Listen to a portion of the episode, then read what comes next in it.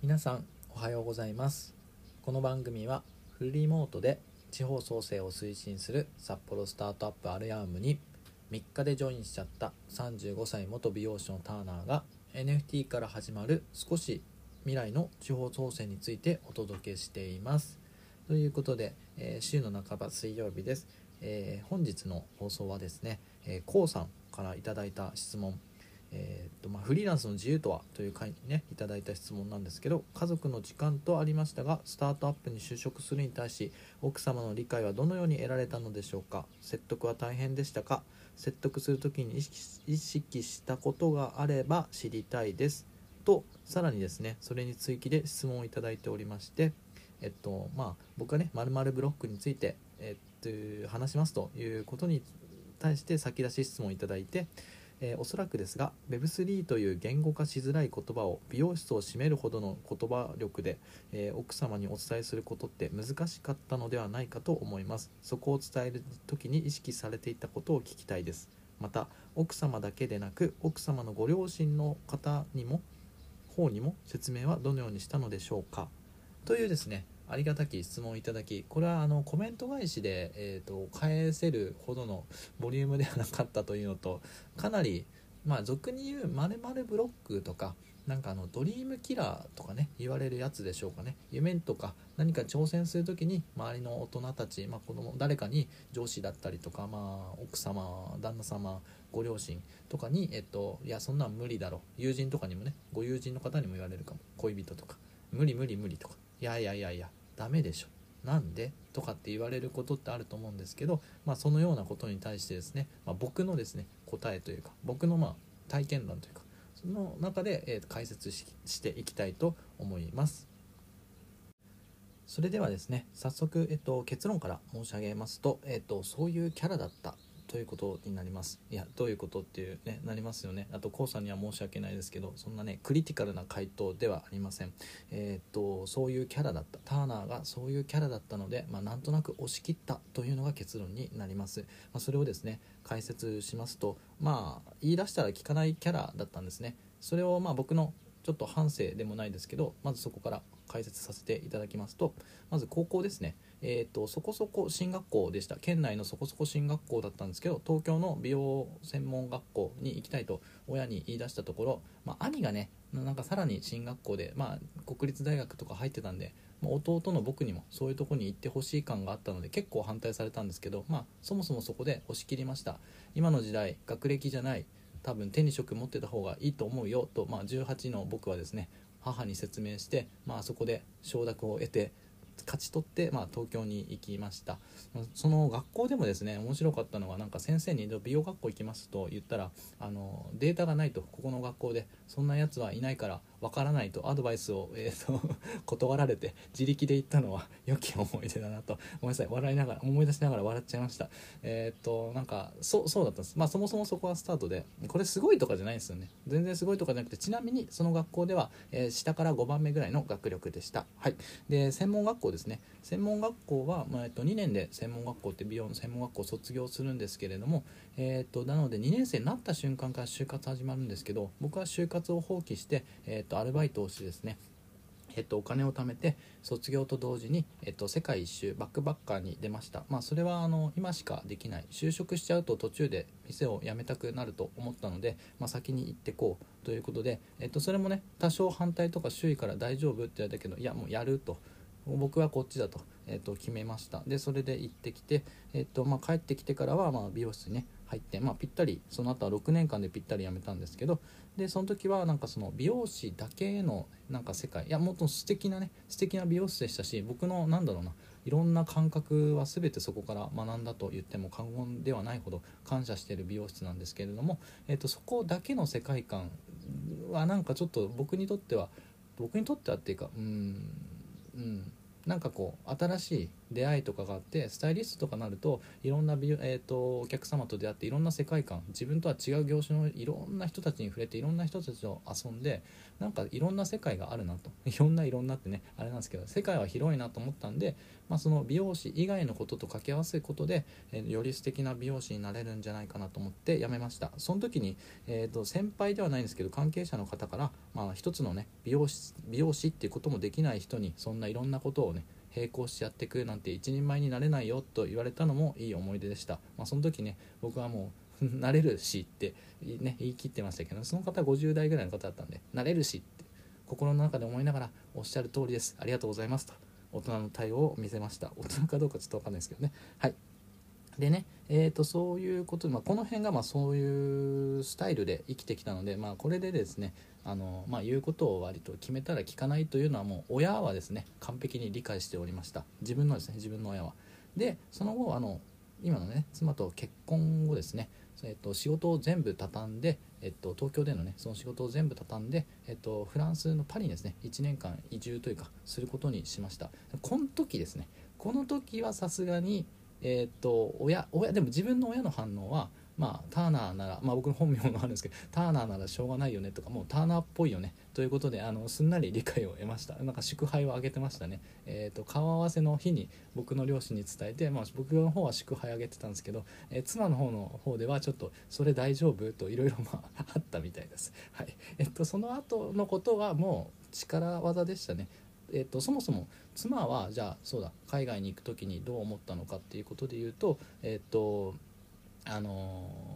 しんいやなんか断られるかなと思ったんですけどいやこの辺の話はちょっとまた別の話ですね。長くなっちゃいますね。すでに5分ぐらい話しちゃってるんで。えー、っとまあだからそこのそこの、まあ、前提が長いんですけど、えーと、妻のご両親に対しては妻の方に悩んでといろいろ話して「いや大丈夫だよ。これからこうだから絶対大丈夫」っていうかまあやりきろって2人で結束して強い絆で、まあ、まずその妻のね奥奥様の、えーと、妻のお母様の方にちょっとまあお話ししたりとかして、まあ、大丈夫ですよって絶対と、まあ、後日ね妻が言ってたにはどうせなんかあのあの娘はね、えー、ともうその妻はなんかその、えー、と泣いて頼ってくるだろうというか多分心折れてなんか絶対それダメになっちゃうって思ってたみたいなんですけど結果で言うとすごいフランス・パリでね、まあ、めちゃめちゃ輝いてたんですね。もう妻はですね輝いててすごい人生で一番楽しいみたいな感じになっててめちゃくちゃキラキラしてる、えー、と娘を見てご両親はなんかあのご満悦というか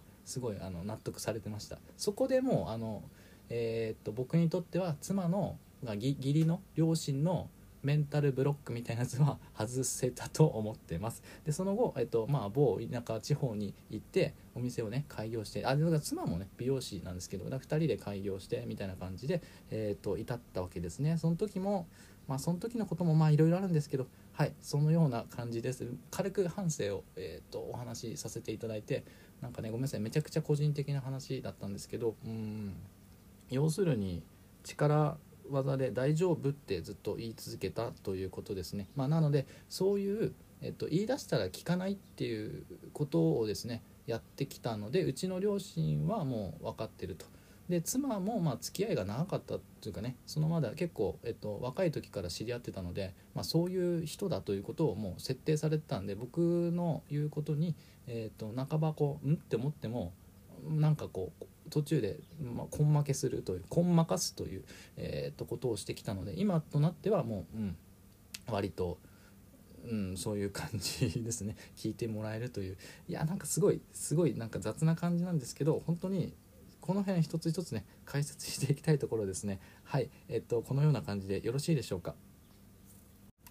はい、それではですねその夢をまあ叶えたいって思った時にあの反対される、まあ、ドリームキラーみたいな方に対して伝える3つのことをお話ししたいと思います、まあ、先ほどねチャプター2のところで言うと、まあ、コウさんへの質問に対して、まあ、まじちゃんと回答しようと思うと自分のその生い立ちというかですねそれを語る必要があったのであのような放送に、まあ、ちょっと自己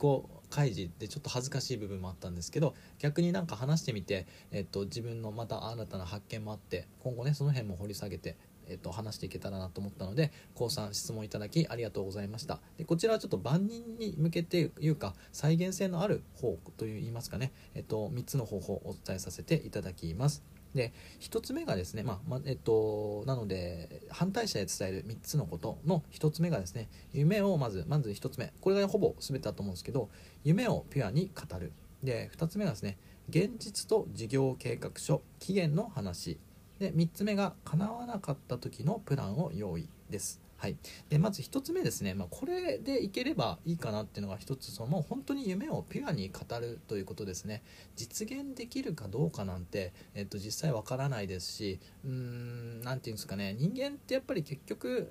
なんでその不確実なことを行おうとした時にはそれまでにその人が成し遂げてきたこととか信用できるポイントとか強みとかなんかそういったものでしか判断できないと思うんです。日々のねことの積み重ねしかないと思う。あとはその夢をどれだけ自分が叶えたいかっていうことをこうピュアに語るもうもう人情というかですね。そういうところにねえー、と話しかける訴えかけるということがまずそこで理解を得られればまあじゃあ細かくね次のことをこうどう詰めていくかっていうとこだと思うんですけどまずそこで賛同していただけないかって心を動かすプレゼンができないのであればそれはある意味、まあ、環境とか状況にもよると思いますけど、うん、まずその熱量が足りてないんじゃないかなっていうのは、まあ、厳しめに見たらそういう見方もできるかな。なので1つ目夢をまず熱くピュアに語るということですね。で2つ目がそれをまあそれを実際に現実にさせるためにいや夢だけでね俺はもう武道館でライブやるんだみたいな。どうやってっていうところになるので、まあ、現実と事業計画書期限の話ですね。特にまあどこでしょうかね。まあ、事業計画書もね一応数字的な目標とかを掲げることによって可視化できるので、えーと、目標達成のためには絶対立てておいた方がいいことの一つだと思いますし現実じゃあ、まあ、Web3 だったらこういう現実今状況こうなっててこういうなんかこうデータをですねお話しするので、まあ、みんな何年後にこうなるんじゃないかっていうところで今ここの可能性にかけてるみたいなねことをお話しするとか。であと期限の話ですね。これを、まあ、例えば1年間やらせてくれとか3年間やらせてくれ。半年間やらせてくれ。でその間の、まあ、生活費とかこうするからとかここで補填できるとか、まあ、そういう現実的なことをちゃんと説明してだったらいいよ。特に僕はその期限は大事だと思います。これは自分にとっても相手にとっても大事で自分もあと1年のそのまあ、1ヶ月以内に結果を出さないといけないこととなんか1年以内に結果を出さないといけないだとやっぱちょっとこうなんかこう変わってくる部分があると思うんですね。なんかそういうところを、ま、自分自身に課すっていうのと相手側も、ま、その期間決めた期間の間はしっかり応援しようとなるし近づいてきたら大丈夫ってなるし過ぎちゃったら、まあ、そこでね約束したよねってなるので、まあ、そういうお互いの約束ですね。はい。で、まあ、3つ目がその叶わなかった時のプランを用意、まあ、絶対に叶えるっていうね。まあ、前しか見ないっていう気持ちも大事ですけど叶わなかった時にじゃあ自分はどうするか、まあ、これはなんか僕の例で言いますと、うん、その美容師っていう資格を持ってますし一応そのねゼロからあの顧客ゼロの状態から立ち上げた美容室、まあ、一応もう形にはできたんですね、えっと、ちゃんと生活できる、えっと、収入お客様をつけれたって、まあ、そういう夫婦でなんですけどね、まあ、そういう僕たちはなんかゼロからやってもまあ、そこで店を開けばもう一回ちゃんとできるよねと。それは再現できるはずだっていう強みというか自信みたいなのは正直あったりするんですね。だからそういうなんかできなかった時にもうこういうことで、えっと、ちゃんと生活できるよとかまあ人によってはだから再就職するから大丈夫とかもしダメだったらこういう働き方で、えっと、ちゃんとお金稼いでいくよとか、まあ、安心させる材料みたいな感じですね。でだし自分の中でも、まあ、それは現実的にそういう選択があるということをまあ何て言うんですかね保険として持っておいたりとか、まあ、そこにまあそういうことですね。なので、えっと、すみません最後はちょっと歯切れ悪かったんですけど、えっと、1つ目が夢をピュアに語る。2つ目は現実と事業計画書、まあ、期限の話、まあ、特に期限が大事かなと。で3つ目叶わなかった時のプランを用意、まあ、保険といいますか、まあ、そうなった時にね失敗しても別に大丈夫だよっていうことを伝えれば、まあ、そうすればよほんまあね信頼関係上いけるんじゃないかななんて、まあ、僕は思ったりするんですけれどもいかがでしょうか、えーと、コメント等ありましたら是非ね聞かせてください。はいえっと、Web3 の言語化についてってことも質問いただいたんですけどもこれもちょっとね自分語りみたいなことしたら時間長くなっちゃいましたね。こうさんまたちょっと改めて変えさせていただきたいんですけれども Web3 の言語化についてま一言で言うと、まあ、スマホぐらい必ず来ます。来る未来だということを伝えてますし、えー、と去年の、ね、今頃というか2021年の12月かみたいなそういう話をして、まあ、ずっとねそういう、まあ、こういう来るんだよってことを妻に話してるんですけど最近妻もですねなんかあのえー、と佐藤さんですねあの世界2.0の彼の彼の YouTube かななんか見てメタバースってこんな世界になるんだねって、まあ、ターナーの言ってたことって本当なんだねみたいな。こういう風になるんだへーってね、えー、と1年ぐらいかかってなんか追いつい追いついてきたというか、うん、そういう別の方の情報でね自分で取得した情報で納得してくれたというかまたなんかつながってきた部分もあるので、まあ、そういう言い方をして自然に時代が追いついてくることに期待してみてはいかがでしょうか。いかがだったでしょうか？今日はそのスタートアップにジョインした時の、まあ、周囲への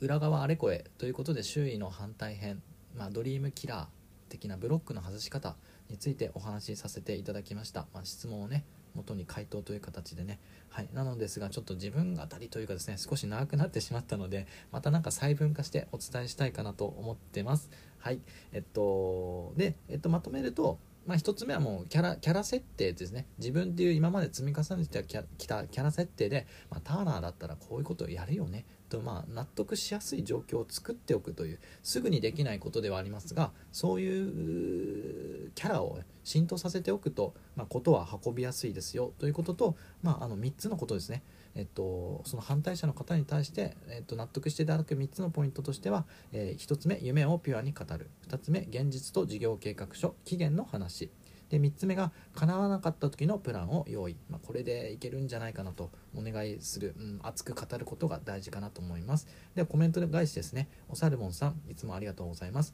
昨日のね放送 MVV ということに対しての、えっとえっと、コメントでキャラ設定は自分のためにも大切。僕も仕事が終わったら即退勤。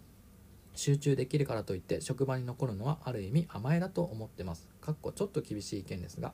家族と幸せな人生を楽しむ。これが僕のミッションナンバーワン。はい、えー、完璧に同意でございます、まあ、これはですねまあ、家族と幸せな人生を楽しむ、まあ、僕も本当そうですね。それが一番のことだと思います。それにそぐわない行動っていうのは極力取らないようにしてますしそれがあるからこそ選択肢がかなり、えー、と選びやすいですね。選択がしやすいです。はいあの、まあね、残業っていうのはねある意味甘え、まあ、仕事時間内にね終わらせるっていうのがプロフェッショナルかなと思いますけど、まあ、これは人それぞれ環境とかね状況が違うので何とも言いませんが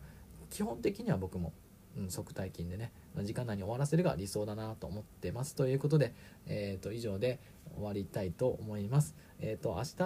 はですねまたバリューとかミッション的なことをですねお話ししたいかなと思います。うんちょっと変わるかもしれませんがはい明日もですね毎朝7時から放送しておりますのでえっ、ー、とぜひまた遊びに来てくださいませ。えっ、ー、と気になったこと質問やなどねいただけるとそれをもとにですねまたいろんな視点から解説していきたい解説、うん、お答えできればなと思いますので気軽にコメントもお待ちしております。ちょっとねいつも15分以内と思ってるんですけどなくなっちゃいましたがまあ、こんな日もありますよということで明日以降もよろしくお願いします。それでは皆様いってらっしゃいませ。